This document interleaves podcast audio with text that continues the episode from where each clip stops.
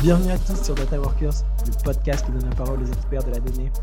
Chaque semaine, je reçois un invité qui nous présente son projet data driven et surtout les solutions qu'il apporte au business. Data Workers, c'est aussi un service.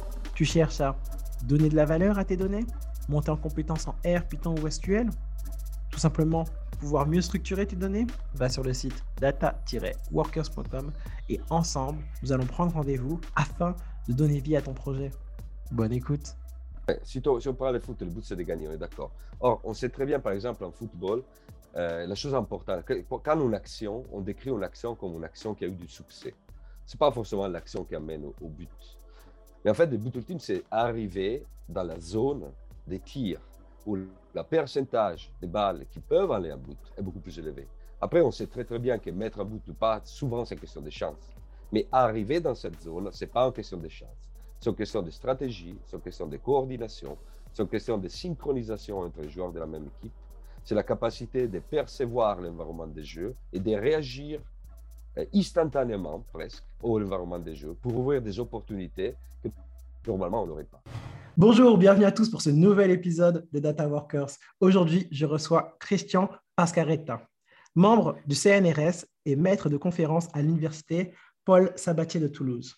Ensemble, nous allons parler d'éthologie dans le sport. Qu'est-ce que c'est que l'éthologie? Christian va vous le dire. Bon, plus brièvement, je peux vous dire que c'est l'étude du comportement. Comme vous le savez, les données sont partout et dans tous les milieux et encore plus dans le sport. Ensemble, nous allons voir comment nous pouvons exploiter les données des joueurs en sport collectif. Bonjour, comment vas-tu Christian? Salut Kevin, je vais très très bien, merci. C'est top alors. J'ai essayé de décrire un peu euh, ce qu'était euh, l'éthologie, mais euh, je pense que comme tu es professeur à l'Université Oui. de Toulouse, tu pourras très bien nous l'expliquer. Oui, oui, Kevin. Bah, écoute, l'éthologie, c'est l'étude, science de l'étude du comportement animal.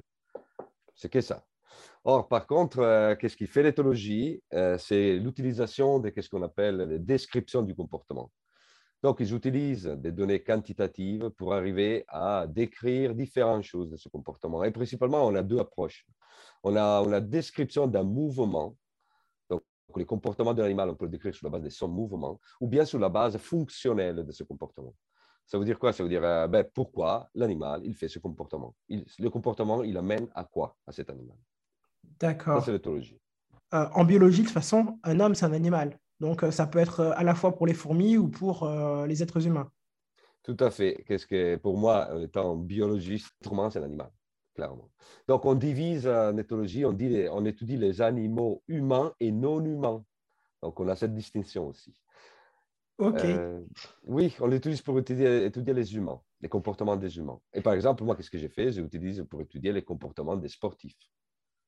Parfait. Alors, étudier le comportement des sportifs. Parce que dit comme ça, en fait, euh, on ne sait pas vraiment qu'est-ce que ça veut dire et quel est l'intérêt d'étudier euh, le comportement des sportifs. Est-ce que tu peux nous en dire un peu plus? Oui. Ben, c'est pour me rattacher à ce que je te disais tout à l'heure sur l'éthologie, c'est qu'on on a, on utilise le même type de descripteur, donc une description objective du comportement. Donc, on, écrit, on décrit les mouvements des sportifs sur le terrain des jeux, ou bien une description fonctionnelle du mouvement, ça veut dire quel type de euh, mouvement, comme le mouvement évolue, pour amener les joueurs à un but. Donc, c'est quoi la fonction de ce type de comportement? Ça veut dire, c'est comment les, les joueurs développent son comportement, ils utilisent son comportement pour arriver à un but. Alors, en général, dans le sport, si je prends l'exemple du foot, par exemple, le but, en fait, dans tous les sports, le but, c'est de gagner. Et j'imagine donc que toi, tu vas venir avec euh, une étude de comportement. Euh, alors, je ne sais pas encore qu'est-ce que tu entends par comportement, tu vas nous expliquer, mais euh, une étude de comportement pour pouvoir marquer des buts, pour pouvoir gagner, si je prends l'exemple du foot, comment ça va se passer, cette étude de comportement? Oui, si, on parle de foot, le but c'est de gagner, on est d'accord. Or, on sait très bien, par exemple, en football, euh, la chose importante, quand une action, on décrit une action comme une action qui a eu du succès. Ce n'est pas forcément l'action qui amène au, au but. Mais en fait, le but ultime, c'est arriver dans la zone des tirs où le pourcentage des balles qui peuvent aller en but est beaucoup plus élevé. Après, on sait très très bien que mettre un but ou pas, souvent c'est une question de chance. Mais arriver dans cette zone, ce n'est pas une question de chance. c'est une question de stratégie, c'est une question de coordination, c'est une question de synchronisation entre les joueurs de la même équipe. C'est la capacité de percevoir l'environnement des jeux et de réagir euh, instantanément presque au environnement des jeux pour ouvrir des opportunités que normalement on n'aurait pas. D'accord. Le but, c'est arriver dans cette zone.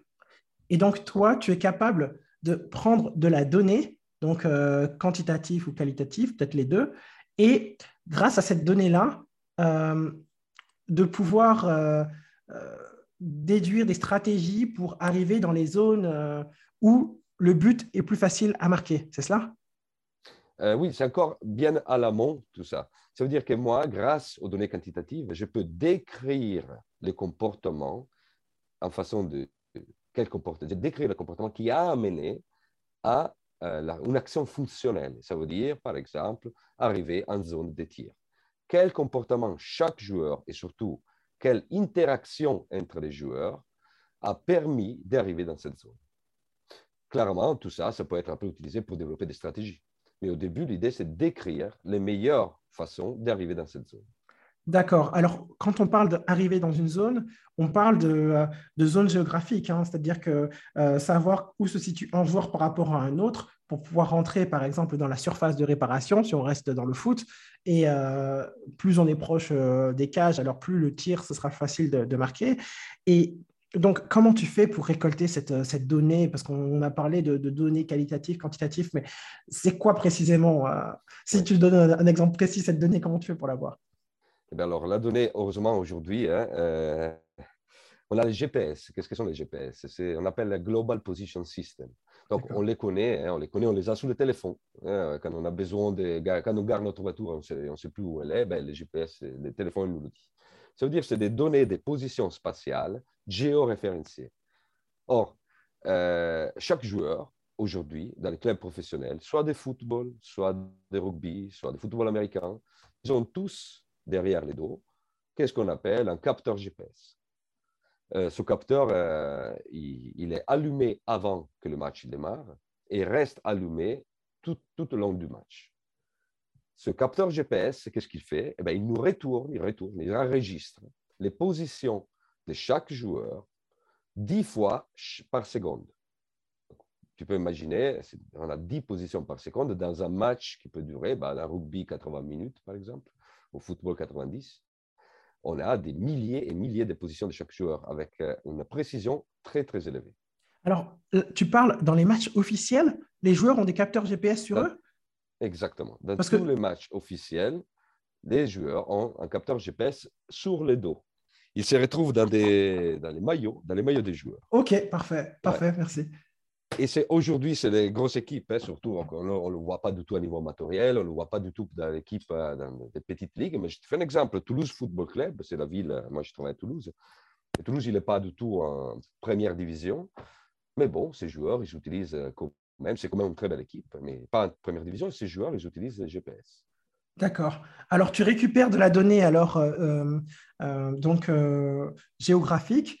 alors, avec, euh, donc j'imagine, latitude les longitudes. Et c'est assez précis, en fait, pour euh, ben, pouvoir distinguer les positions des joueurs sur un terrain de foot. Et une fois que tu as cette donnée, qu'est-ce que, qu'est-ce que tu fais? La donnée, euh, la donnée, justement, c'est une donnée latitude et longitude. Donc, tout au début, c'est, un peu du, du, du, travail à l'ordinateur. Il faut, en fait, il faut les rendre des données planaires. Parce que, comme tu sais, bah, la, Terre, elle n'est pas, plate. Donc, euh, les données qu'on a à la de longitude sont inscrites dans la, sphère. Donc, nous, on cherche de l'aplatir sur les terrains des jeux. Donc, on enlève, qu'est-ce qu'on peut dire, la dimension 3D. On les met sur planaire, X, Y. Et c'est là qu'on commence à euh, analyser différents paramètres. Par exemple, si on a les positions euh, des joueurs et on a, par exemple, 10 positions par seconde, on a la distance, on a le temps, parce que chaque, dixième de seconde, on est en position. On peut calculer la vitesse du joueur entre les différents dix fois par seconde, par exemple. On peut calculer l'accélération des joueurs dix fois par seconde. En étant la dérivée des, on peut, on peut analyser les dérivés de l'accélération, la dérivée de la vitesse. Donc, on a position, temps, accélération, vitesse. Ce n'est pas que ça. Parce qu'on a les positions, on peut connaître les directions du mouvement. Qu'est-ce qu'on appelle les heading angles. Et au même moment, on peut aussi se demander euh, les directions des changements de mouvement, qu'est-ce qu'on appelle les turning angles. Donc, en fait, pour chaque joueur, dans un seconde, on a au moins 10, 10 euh, mesures, de, pratiquement n'importe quelle mesure de leur comportement sur le terrain. Ok, c'est top, c'est top. Et euh, je sais qu'actuellement, sur le marché, il y a des sociétés comme Opta ou comme Catapult qui font exactement euh, la même chose, c'est-à-dire qu'ils récupèrent de la donnée. Je ne sais pas si c'est avec euh, des euh, capteurs GPS, je ne connais pas la technologie qu'ils utilisent, mais après, ils sont capables de savoir où était le joueur, sa vitesse, plein de mesures sur les joueurs. Alors, toi, dans ton centre de recherche aujourd'hui, parce que euh, comme tu es professeur et que tu, travailles euh, aussi au CNRS, j'imagine que c'est un centre de recherche où tu es, euh, où tu travailles justement avec les capteurs. D'ailleurs, on n'en a pas beaucoup parlé, il va falloir qu'on en reparle aussi par la suite. Mais qu'est-ce que tu fais de plus que ce que ces sociétés privées font? Alors, c'est relativement simple. Catapulte, StatsBomb, euh, Statsport, Opta, toutes les sociétés qui sont autour de la donnée dans le sport, euh, c'est des sociétés qui développent des logiciels pour analyser les données en façon user-friendly, on peut dire, donc pour, les gens qui ne sont pas forcément euh, très très bons en analyse des données, mais qui, sont dans les milieux du sport. ils développent des logiciels pour analyser les comportements de chaque joueur. Justement, qu'est-ce qu'on a dit? La vitesse et les distances parcourues. Euh, les accélérations, le nombre de sprints faits pendant un match ou pendant un entraînement. Alors, ce type de données, comme je suis en train de te l'expliquer, c'est des données, le nombre de sprints faits par un joueur. Qu'est-ce que c'est? Ben, C'est une donnée individuelle. La distance que sept joueurs a parcouru ou la vitesse à laquelle il allait. C'est des données absolument individuelles. Elles sont extrêmement intéressantes, surtout pendant la phase d'entraînement d'un joueur, pour voir dans quelles conditions il arrive le jour du match. Euh, pour voir s'il est fatigué, pour voir si pendant le match, il est fatigué. Euh, moi, je fais autre chose. Moi, je désintéresse complètement à ce qu'il fait un seul joueur et je m'intéresse à comment sa vitesse, ses, angles, ses directions, ses accélérations se coordonnent avec les vitesses de, ses coéquipiers. D'accord. Parce que le but pour moi, c'est d'étudier le sport collectif comme un mouvement collectif d'être humain, d'individus. Euh, l'exemple que je peux te faire pour comprendre plus facilement, c'est quand tu regardes le ciel, en fait, tu regardes, euh, tu regardes un groupe d'oiseaux, hein, des, étourneaux par exemple, et tu les vois faire des, figures magnifiques dans le ciel. si tu les regardes, tu vois, ils ont un cercle, ils vont tout droit, tout ensemble dans une direction, ils, ils se divisent, split entre eux dans des sous-groupes, et après ils se rencontrent tout de suite après. Eh bien, comme ils font, ben, eux, les oiseaux, c'est très simple. Ils utilisent des règles relativement simples. Ils sont basés sur la distance avec le plus proche oiseau qu'ils ont à côté. L'idée, c'est je dois y être au moins en distance minimale pour pouvoir interagir avec lui, ça veut dire le suivre ou être suivi. Mais il ne faut pas que je suis trop proche, sinon je commence à bloquer son mouvement. Je vois. Et bien, si je veux bouger avec lui, il faut que je m'aligne dans sa même direction. Et or, tout ça, ça veut dire c'est coordonné avec quelqu'un d'autre. Et les joueurs, par exemple, rugby, souvent, on voit cette magnifique action dans laquelle certains joueurs sont tellement coordonnés que le ballon, il, va, il, continue jusqu'au bout, comme s'il est en train de, surfer sur une vague.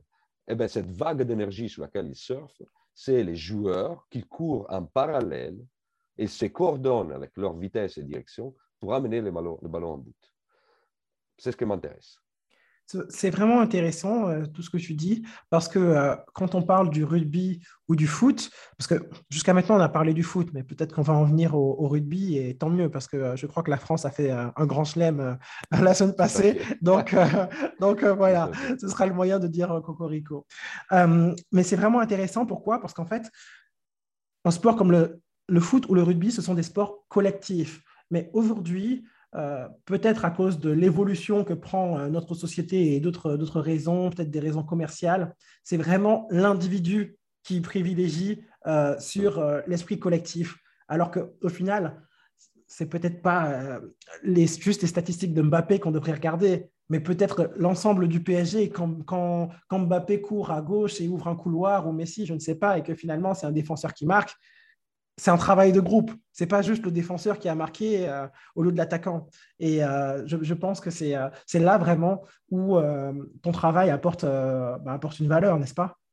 Oui, Kevin, tu as tout à fait raison. Et c'est moi, là maintenant, tu as parlé du football. Si moi, j'ai le report au rugby, effectivement, qu'est-ce qu'on voit aujourd'hui, c'est que les entraînements sur les joueurs de rugby sont de plus en plus basés sur créer des super machines. Hein. Ce ne sont pas des machines, c'est des êtres humains, les joueurs de rugby, mais clairement, c'est des, des, immenses athlètes, très puissantes, euh, avec une vitesse incroyable, une accélération incroyable. N'importe quel poste ils sont en train de jouer, c'est des super athlètes.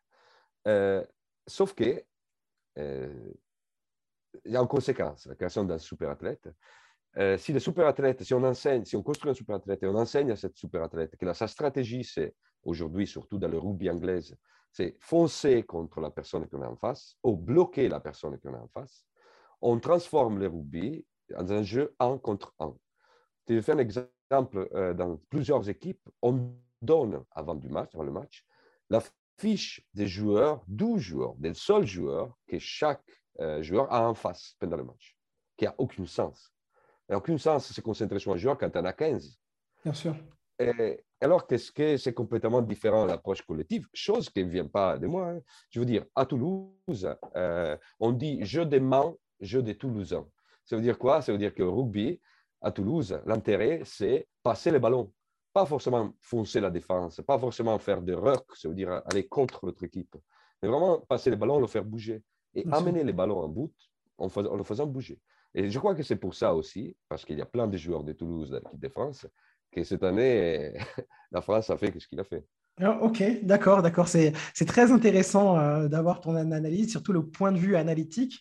Et euh, si on revient alors sur les capteurs GPS, alors euh, est-ce que, est que ça coûte un certain prix? Comment ça se passe, toi, dans la pratique euh, Les capteurs GPS, tes expériences, comment tu les fais?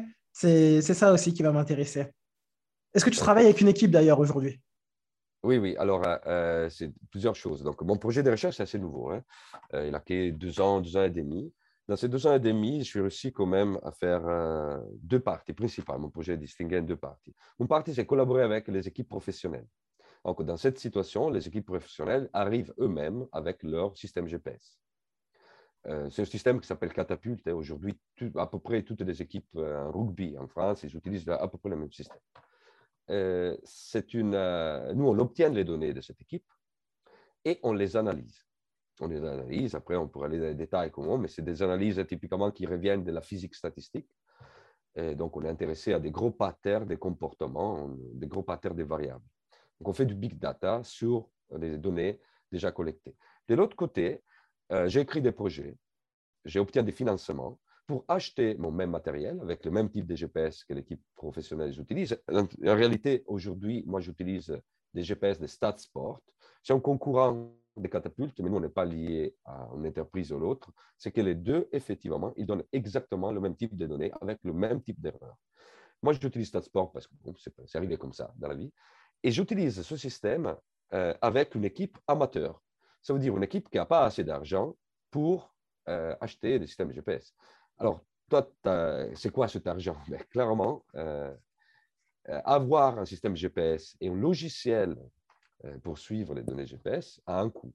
Et donc, typiquement, euh, on part des 50, 50 60 000 euros chaque deux ans. c'est quand même un investissement pour le club, bah, pour les gros clubs, pas trop. Euh, il faut penser que derrière les, les entreprises comme Catapult, ils ne donnent pas que le GPS, ils donnent aussi des compétences en analyse pour les coachs. Et donc, tout ça, ils viennent avec euh, des frais, des frais d'analyse. Euh. donc, il y a des prix. C'est pour ça que les petites équipes, ils n'arrivent pas à l'acheter. D'accord. C'est pour ça que c'est moi là, qui rentre en jeu avec des partenaires. Ça veut dire, euh, moi, je ne demande pas d'argent à l'équipe. La seule chose que je demande, c'est une participation active et réfléchie au type de questionnements qu'on peut se poser pour améliorer les stratégies européennes. D'accord, et là, on rentre dans le sujet, parce que justement, dans, tout ce qu'on fait, il y a un but. Et j'imagine, comme tu viens de le dire, que si tu étudies le comportement, ce n'est pas juste pour le plaisir euh, d'étudier le comportement. Dans le cadre du rugby et de l'équipe amateur, c'est de marquer le plus d'essais. Et toi, alors quand tu viens avec euh, des, idées de stratégie, euh, comment ça se passe avec les coachs? Est-ce qu'ils t'écoutent Est-ce que tu produis aussi, en plus de, ben, des, des, analyses comportementales, peut-être des dashboards des tableaux de bord pour montrer des, des, stratégies qui sont plus efficientes que d'autres OK. Il y a deux choses le projet de base, donc mon équipe, en fait, moi j'ai travaillé dans une équipe euh, Collective Animal Behavior, euh, d'un laboratoire CNRS qui s'appelle Centre de recherche sur la cognition animale. Euh, dans mon équipe, on a deux personnes qui sont, qui sont sur les rugby. On travaille sur la donnée rugby. Et on utilise les données GPS pour deux raisons. Pourquoi les rugby, c'est plus intéressant? Parce que d'un côté, on analyse les impacts.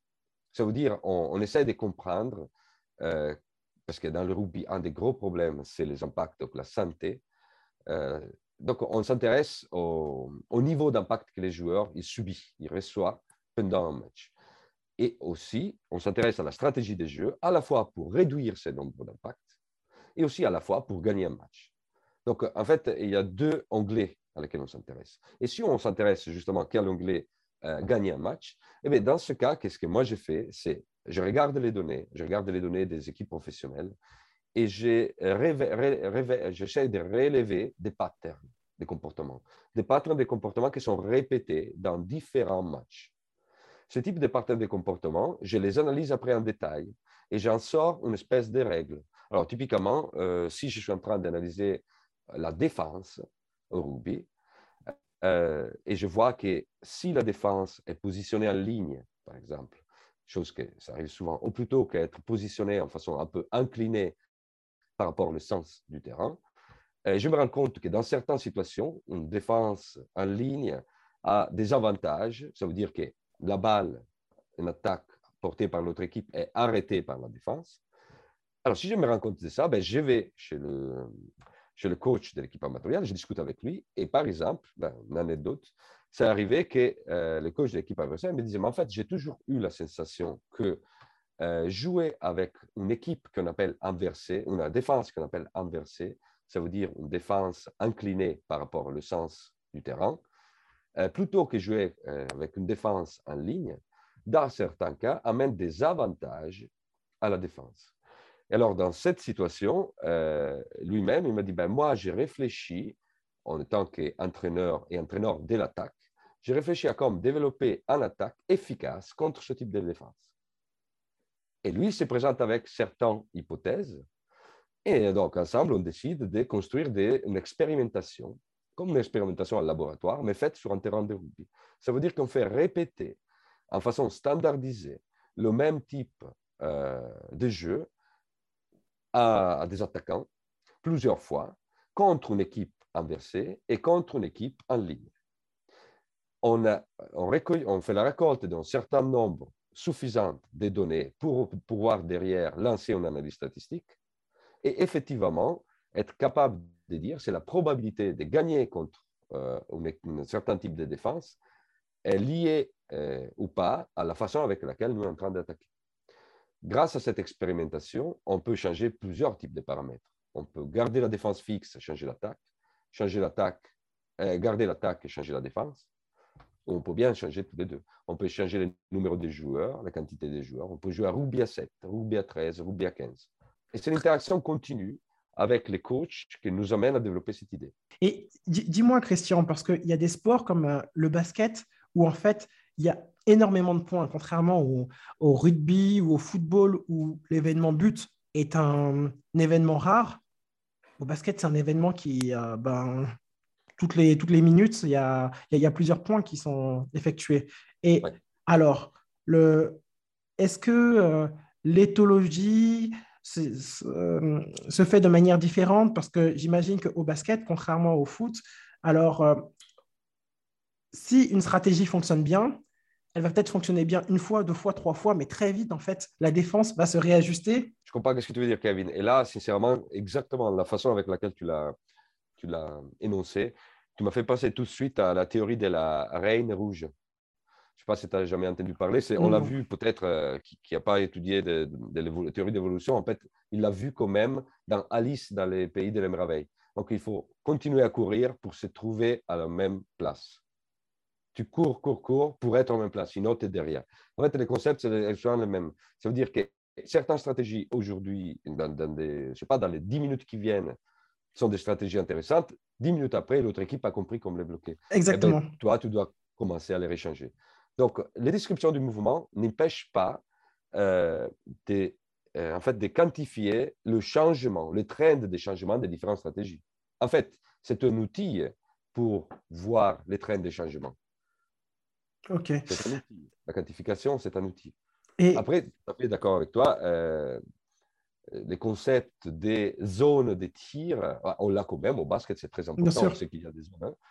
Euh, mais comme arriver, et aussi comme arriver là, non, je ne suis pas forcément d'accord. Je, je, crois que aussi au basket, et ça, c'est peut-être notre troisième onglet, si j'arrive à l'ouvrir, parce que j'ai joué, j'ai tout joué au basket, donc j'adore le basket, euh, de commencer à faire de l'analyse parcours en basket. Et l'étude des, des, comportements, des stratégies, des positionnements des joueurs euh, au basket pourrait être aussi efficace qu'au rugby ou euh, au foot On peut venir avec des stratégies tout, qui, qui auront le même impact, tu penses? Alors ça, c'est une très bonne question. Et sincèrement, si on ne commence pas à le faire, on ne peut pas le savoir. Exactement. J'adore, j'adore, j'adore ce côté pragmatique. Il faut toujours tout tester. On ne peut pas euh, savoir si on n'a pas testé. D'accord, parfait. Il n'y avait pas meilleure réponse. Merci beaucoup. Ok, merci à toi.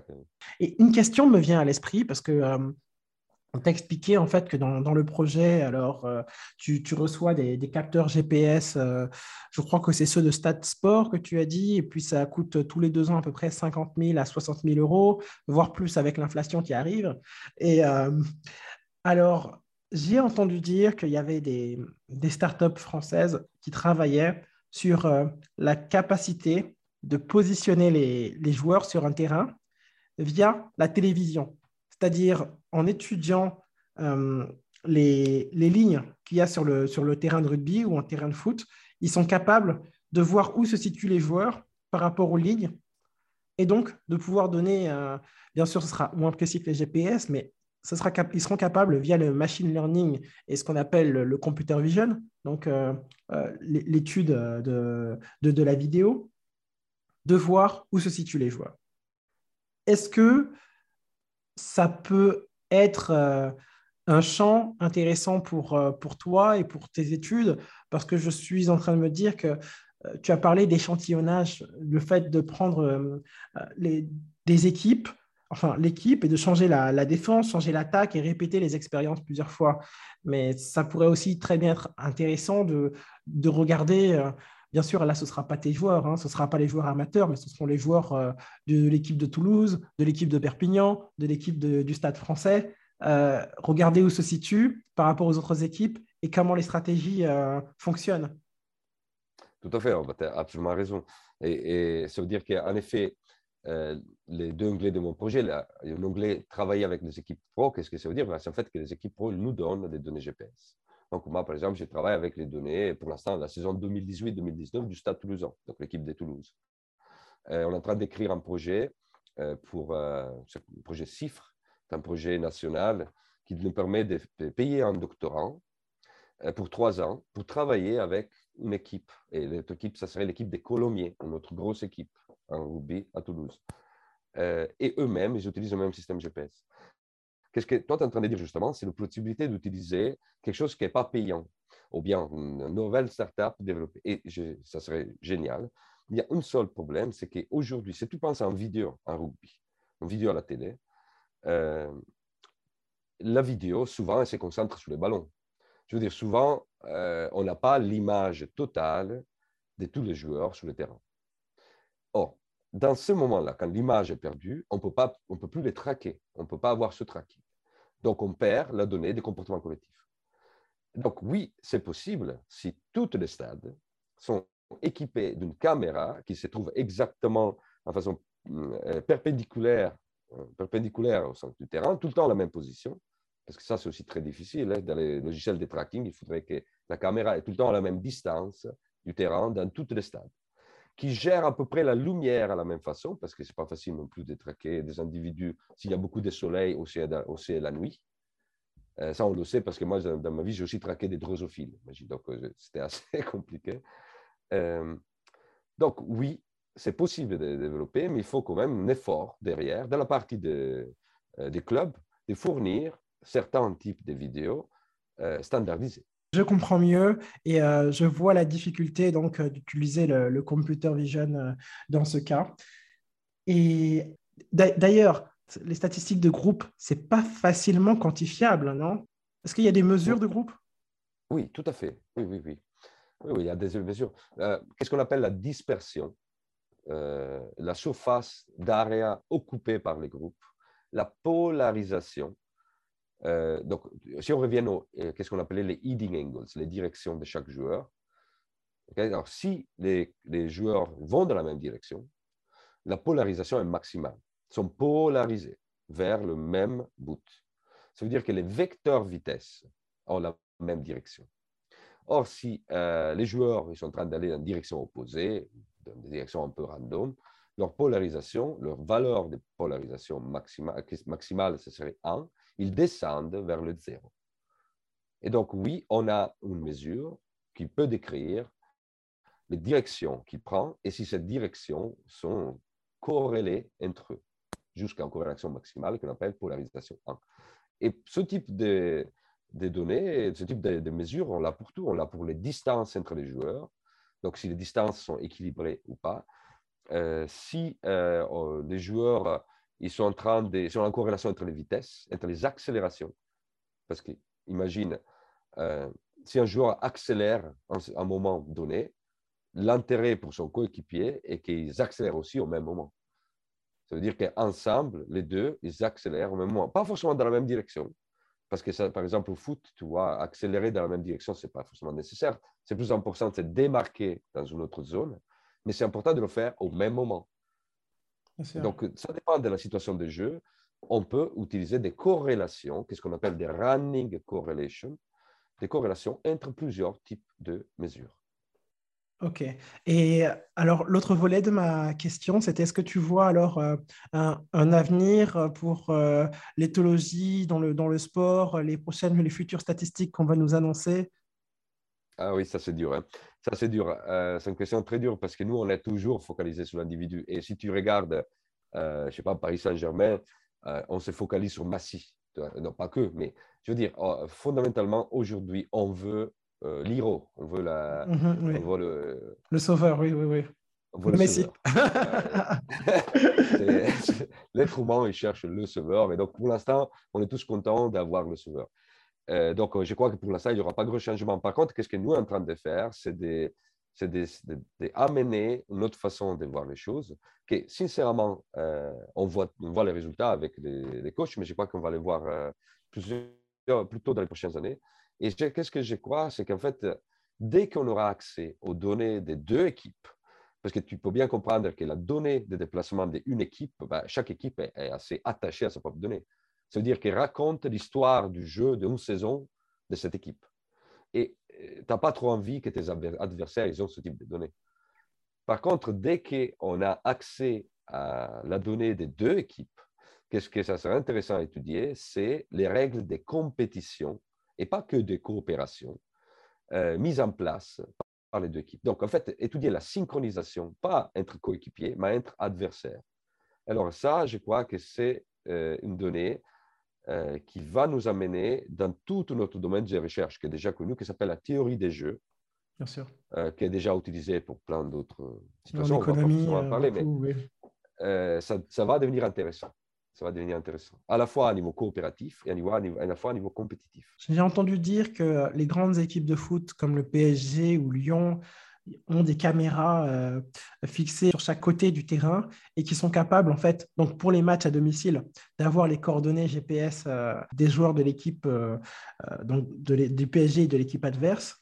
Alors, si un jour tu t'ennuies au CNRS, peut-être que tu peux postuler au PSG je, crois qu'ils ont de l'argent, je crois qu'ils ont du budget. Et je crois que, les... je crois que 60 000 euros, là, ce sera plus, plus grand-chose. Hein. c'est une très belle idée, c'est ce que tu as dit. Je vais réfléchir un petit peu. Alors, euh, merci en tout cas. je vais te poser les dernières questions qui sont euh, les suivantes. As-tu une newsletter à nous conseiller pour euh, l'ensemble en fait des auditeurs qui peut-être s'intéressent au, au, sport, dans la donnée ou juste au sport ou juste à la donnée? Ok, ben alors si, Friends of Tracking. C'est un channel YouTube principalement géré par David Sumter. David Sumter, c'est une mathématicien, regarde, spécialisé à l'époque dans un mouvement collectif des fourmis et qui aujourd'hui est un des, des, spécialistes du comportement collectif au football. D'accord. Autant qu'il a écrit un bouquin. Hein, ah, ok, mais c'était ma prochaine question. Est-ce que tu as un livre à, à suggérer? Donc, euh, attends, tu peux, tu, ben peux euh, dire le nom du livre et puis euh, redire le nom de l'auteur. De toute façon, tout sera dans la description du podcast, mais je te laisse dire. David Sumter, c'est l'auteur. Soccermatics, c'est le titre. C'est Mathematical Adventure in the Beautiful Game. Clairement, on parle du football. Mais c'est là-dedans qu'on commence à, prendre des, notions de, comme la mathématique pour aider la compréhension du, sport, sport collectif. Hein. Alors attention, hein, comme tu l'as recommandé, je pense que je vais l'acheter et je vais le lire parce que j'adore le sport et j'adore euh, les statistiques. Mais s'il n'est pas bien, je vais te réinviter pour qu'on en discute. Ok, ça marche. ça marche, ça marche, ok, top. top. Est-ce que, alors, tu nous as recommandé euh, une chaîne YouTube, un livre. Est-ce que tu as, un blog ou une personne sur les réseaux sociaux aussi que tu aimes suivre? Euh, Je t'ai dit, en fait, pour qu'est-ce que je fais? Pour qu'est-ce que je fais euh, Comportement collectif, il n'y a rien. Sincèrement, le vrai analyse comportement collectif, aujourd'hui, si on veut y aller jusque-là, il faut passer par des articles scientifiques.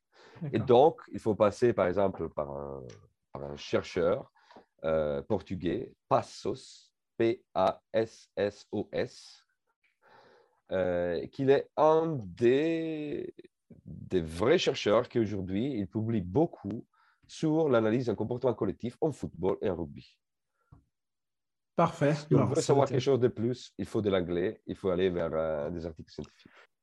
Alors dis-moi, s'il y a un auditeur qui écoute et qui se dit Waouh, ce que fait euh, le professeur Pasquaretta, c'est magnifique, je veux rentrer en contact avec lui. Comment il fait? Est-ce que tu as un Twitter, LinkedIn euh, Où, où es-tu? Euh, Je n'ai pas eu le temps d'avoir un Twitter. Donc, euh, je suis vraiment dans le travail très, très dur. Donc, la meilleure façon de me contacter, c'est mon email universitaire, christian.pasquaretta.univ-toulouse3.fr. Ils vont me trouver sûrement sur Google. Ça suffit d'écrire mon prénom et mon nom de famille et juste me contacter. Juste me contacter parce que, par exemple, souvent, dernièrement, j'ai un, j'ai un, étudiant qui, en fait, il ne veut pas faire, il veut pas étudier avec moi. Juste qu'il a déjà fini euh, économie. Il m'a appelé pour me dire, monsieur, moi, j'ai des intuitions. Je suis un très, très bon joueur en football et j'ai des intuitions. Et bien, on a passé deux heures et demie ensemble. Le gars, l'étudiant, euh, l'adulte, il n'est plus étudiante maintenant, il est réparti euh, avec des nouvelles idées et prêt à postuler un possible travail, master tout d'abord, et travail après comme data scientist dans un des clubs de la ville. Ça veut dire qu'on n'est pas ici que pour faire la recherche, on est ici aussi comme maître des conférences pour aider et donner des directions à qui a envie de démarrer quelque chose de nouveau. Donc, euh, contactez-moi, moi je suis absolument ouvert. Bah, vraiment, je ne pense pas qu'il y avait une meilleure manière de terminer ce podcast. Christian, je te remercie encore pour le moment, c'était top. Je te souhaite une bonne journée. Kevin et à très bientôt. Merci à toi, Kevin, et bonne journée à toi aussi.